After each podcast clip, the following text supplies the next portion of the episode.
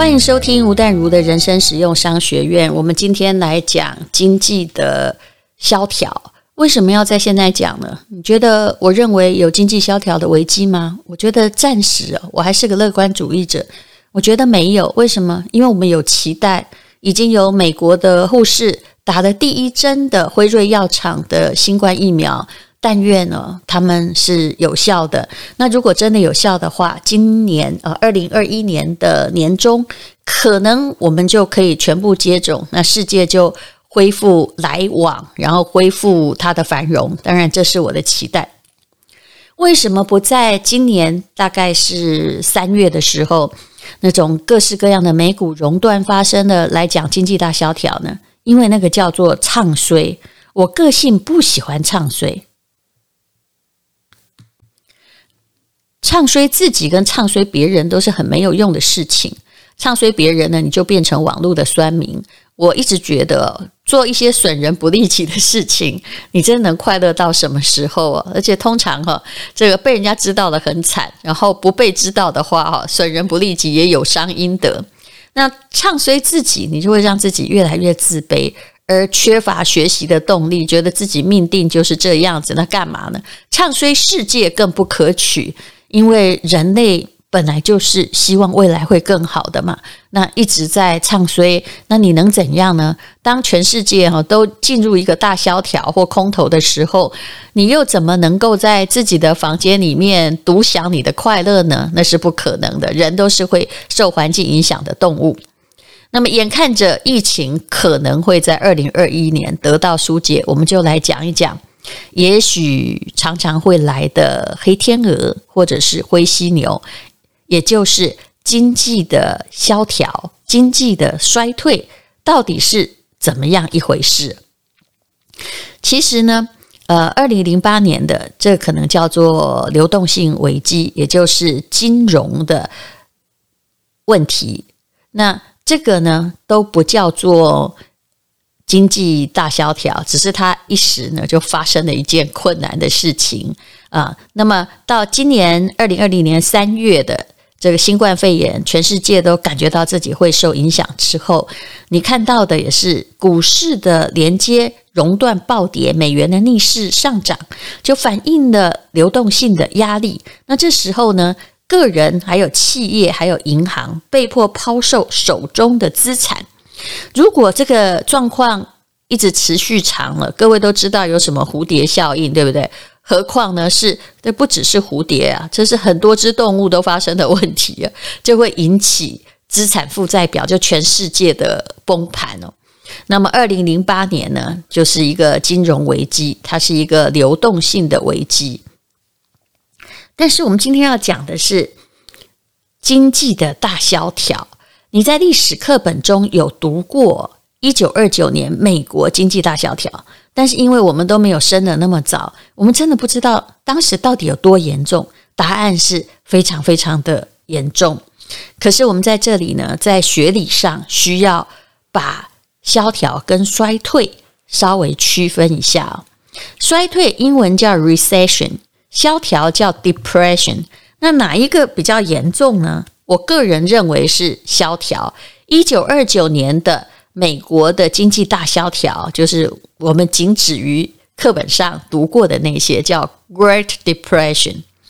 为什么我今天要来咬文嚼字做这些名词介绍呢？因为我发现了台湾很多所谓的经济该不该买房啊，或者是经济会不会衰退啊，或者是哎呀，有人在看这个大陆经济如何啊，美国经济好不好？听的都是名嘴的。道听途说，而名嘴常常连英文都不好哦，呃，那个蓬勃的英文也不看啊，就是他们的英文商业英文的新闻也不看，然后就自己道听途说。有的人呢是拿了房地产公司啊，或者是拿了某一个股票的上市公司的，也不好说，拿了某些好处，然后就在替他鼓吹，让很多人呢就去。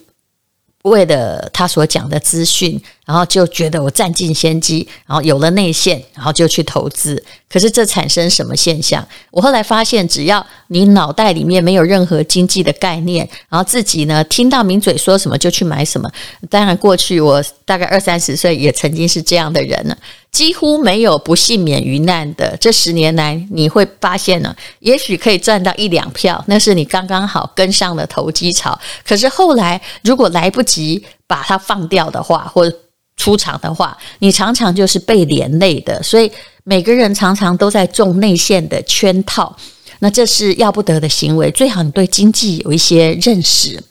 好，那么呃，美国的经济大萧条到底会发生什么样的事情？新冠肺炎会不会引起全球经济大衰退呢？啊，那目前呢，状况好像是有一点衰退，但是的确是不太会萧条。那为什么呢？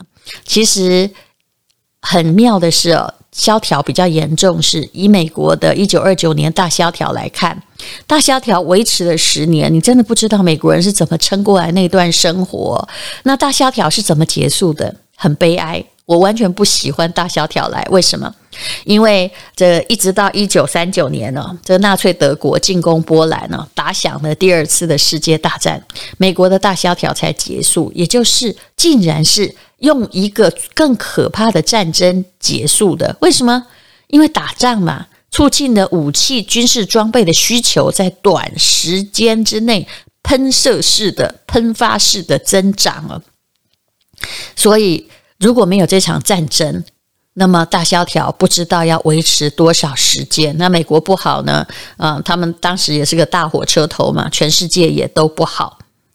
我们当然不希望大萧条是有战争来解决，可是你看美国人的种种做法，也常常会发现，他们常常为了解决国际国内的经济问题，去发动国际的战争啊。比如说有关于这个伊拉克有毁灭性的武器的事件，那就不再赘述了，就先指责别人有问题，后来去攻打了他，说没有，后来才发现说是为了油商的利益。无论如何。发动战争这件事情是可以增加某一些经济需求，但我不认为那是人类正常的方式。有多少无辜的孩子还有家庭因为这样子而破裂？那么其实呢，这次疫情如果发生经济的大萧条，是会很惨的。为什么？因为一九二九年的萧条哈是这个呃。当然，它是从美国引发全球性了。那么，日本的十年萧条啊，日本是一九八九年开始的哈，他们有这个股市和这个房地产的破灭哈，它只限于一个国家，那其他世界的国际经济还在正常运转。但是，从如果要从我们的新冠肺炎来看呢？如果它真的引发了经济大萧条，那它就是世界性的。那到底一九二九年的大萧条怎么产生的呢？但这也不是我很年轻就明白的哈。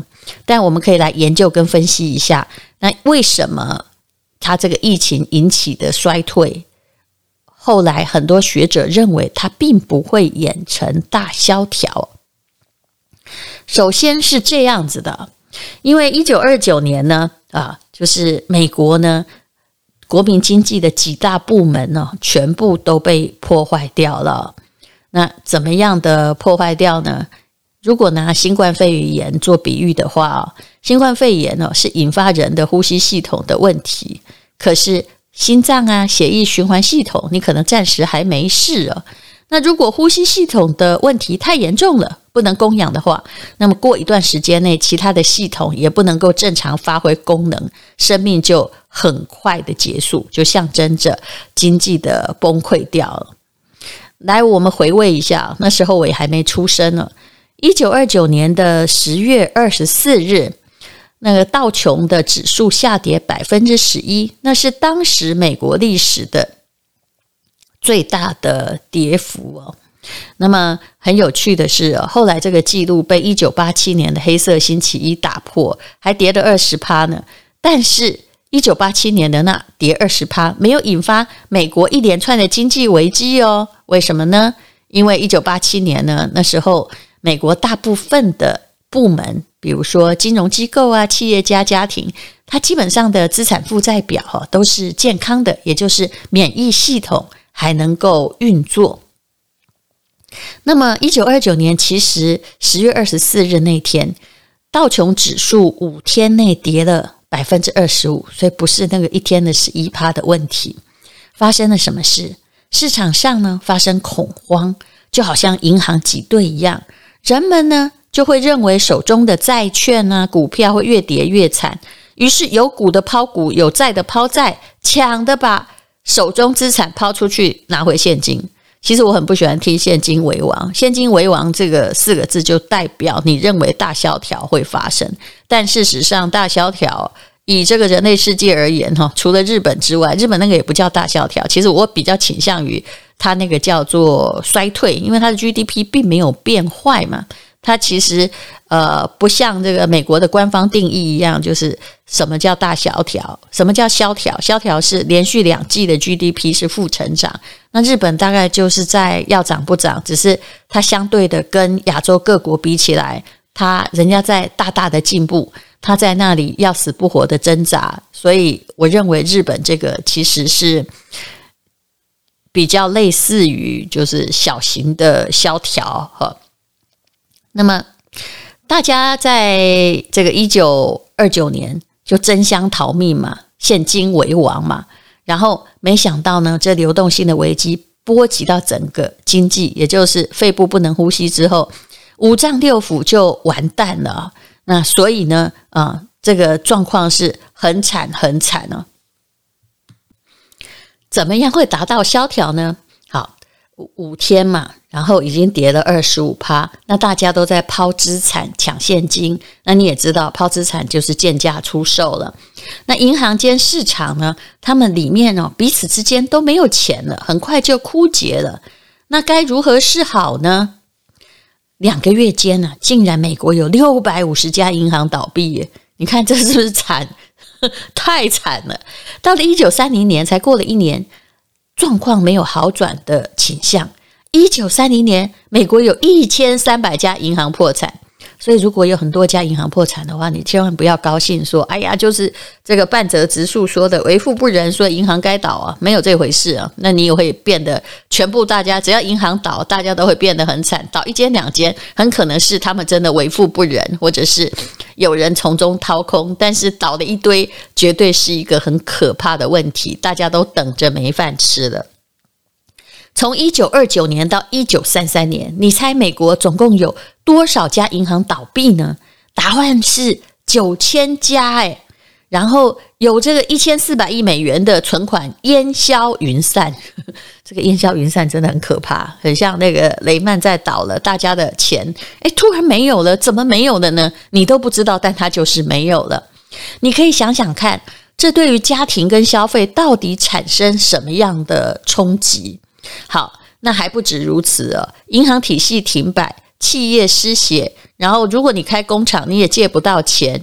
那这个家里的男人，当时倒是男人在工作，赚不到钱，呃，没有薪水，但哪里能够消费呢？消费也急剧的去萎缩，然后接着呢，就开始的一大串的就去刮了。所以你发现今年的以台湾来说，哈，我们当然是。影响比较小，控制的比较好。可是你有没有发现，很多连锁店或很多企业的倒掉，并不是在前面那几个月，而是它在呃从三月以来到十二月，不断的有人倒。那如果呢，你发现这个老板有受过商学院的教育，他会先停业或止血或裁员。你不要觉得这个不道德，这是一种先把一些过多的浪费、啊又无效的花费先切掉。有时候不是在讲仁义的问题。因为如果员工都拿薪水没事做，这个公司会倒得更快。那还不如去请某一些人离开，然后让这个呃你要必须供出去的氧气哈、浪费的氧气少一点。那离开的人或许也可以找到呃不必说一直被公司欠薪嘛，或者是拖垮本来就一直留着没事干，拖垮本来公司的营运，因为大家都不知道可以撑多久哦。好，那么一九二九年实际发生的问题就是，从股市的暴跌啊，然后股牌的效应，产生银行体系的崩溃，然后这个大家呢，就到最后变成大家的没饭吃。为什么说我们现在你要比较心安一点，比较不会发生呢？为什么？因为你会发现中央银行哦，这产生的、发生了、做了很多很多的事情哦。呃，这里面呢要归功于一本呢，这个一九七六年诺贝尔奖的得主叫弗里德曼呢，他们出了一本书叫做《美国的货币史》，的确分析过。如果一九二九年政府做哪些事，就可以避免那十年的悲哀的产生呢？所以后来呢，从葛林斯潘、伯南克、哈啊鲍威尔等人，这个美国的这个央行学会了一件事啊，其实很多各国的央行也同样在学理中学会了。大家都不是做中学哦，你必须要从学理中才能够拯救经济。世界上的呃流动性的。紧缺的时候，也就是钱没有了哈。我们简单的讲，要赶快把钱呢弄进来，要助学。一九二九年那个时候，大家不懂啊。美联储呢没有增加货币供应，就是银行之间也都没有钱了嘛，对不对？都被领光了嘛。他们呢为了怕被领光，做了什么事？就是把货币供应还紧缩了。百分之三十，也就是比如说去年供应了一亿，那今年就只有七千万，这个叫雪上加霜。这也是后来哈，在呃一九七六年诺贝尔奖的那本书中才提出来的，在伤口上撒盐，害银行才大面积的倒闭，因为没有钱就会倒嘛哈。那所以呢，这位诺贝尔奖得主叫弗里德曼，他说，如果一九二九年美联储知道经济学。知道正确的对策，大萧条其实是可以避免的。你从那时候就可以印钞票啊，但是印钞票是后来的人才懂的，但印钞票也有它的问题哦，可能救得了一时，后来救不了自己，所以这都是两面刃啊。那么弗里德曼的研究后来呢，就对美联储的操作产生了极远的影响。二零零八年。伯南克当上了央行央长的时候啊，听说呢，他干的就是弗里德曼告诉他的那些事哦，他一定要印钞票来避免金融的危机。那这看起来这个道理很浅显，可是为什么一九二九年美联储也有很多聪明人不懂呢？其实人类还真的有认知的障碍，所以当时的央行宣布的是：呃，你没钱对不对？我为了怕钱更流出，那我就缩减货币。而不像现在在印货币，不过当然还有一个比较严重的问题啦，其实是啊，当时的美联储哦，并没有任何的货币政策可以来帮忙金融市场。为什么？这就要扯到为什么那个时候实行的是金本位制？什么叫金本位制？根据黄金储蓄来发行，有多少黄金，你就要发多少美元。好，那么你你不能够说这个。马上要印钞票啊，所以以前的人就被金本位制捆住了。即使需要向市场注入资金哦，那他可是他们也没有任何发行货币的权利呀啊。那直到一九三四年，罗斯福放弃了金本位制，所以现在绝对不是金本位制，就是以前是为了怕通膨嘛，你有多少黄金要在那里，你才能印多少的货币。那呃，后来呢？你你发现大部分的只要处理得当，经济大萧条比较不会发生。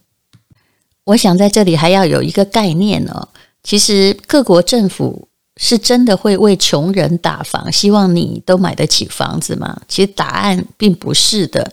每个人在打房都不希望房价砰一声掉下去，因为那个绝对影响国计民生，那个叫硬着陆。所以你看，大陆也都在讲软着陆，那是什么意思呢？其实从这个房子倒闭变成一个大金融危机啊，你可以从二零零八年美国的金融危机来算哦，因为它没有维持很久嘛。那它是怎么样产生的呢？好。其实你会觉得是雷曼债，那到底是怎样产生？其实是因为啊，呃，美联储在那个时候是属于加息的。那么，呃，美国家庭啊，因为又后来又买了很多房子啊，他们按揭的就是贷款的那个付款没有办法跟上加息的速度，然后家庭的等于是家庭的负债率太高了，还不上那个贷款了。那么贷款违约，银行就很严格的把房子收走，拿到市场上拍卖。那每个银行都在市场上拍卖房子，房价怎么样？诶，你不要以为法拍屋不会引起房价崩跌，房价就崩跌了。房价一崩跌呢，那就会从这个很多那个房子的债券嘛，包裹进这个衍生性的金融产品或金融资产，那大家就跌得惨不忍睹哦。所以其实房地产的崩跌哦，就算你是无壳蜗牛也好，你真的不要期待它崩跌，也许它不要那么往上涨。对大家都有利，但是一下子噼里啪啦跌下来，会发生什么状况呢？我不要讲太深了啊！我问你哦，如果这个地保哈跌到现在，假设一平是两百万啊，跌到一百万算很多了嘛？好，不然就跌到五十万，那请问你会买吗？第一呢，比你有钱的人会去先买，对不对？如果他看好未来，他还可能涨的话，那也轮不到你哈。第二呢，其实每一次的这个经济的完蛋，其实穷人受的影响是比较多的，无壳的人受的影响比较多。你怎么可能还有钱再去买那个叠来的房子呢？所以基本上，你希望房价跌到底，然后你再去买，这其实就是一个很吊诡。因为当房价跌到底的时候，你也可以发现世界经济其实也已经不怎么样了。你。呃，无论如何啦，人不要期待有任何黑天鹅会造福你。就算有黑天鹅来，他要造福的恐怕也不是手中一无准备的人。好，无论但无论如何呢，我相信这个大萧条不会发生。那你也不要期待在经济大萧条中会有任何个人，何况是一个并不是很懂的。金融体系的人可以获利，我们也不希望房子暴跌。其实我们只希望自己有一个家，不是吗？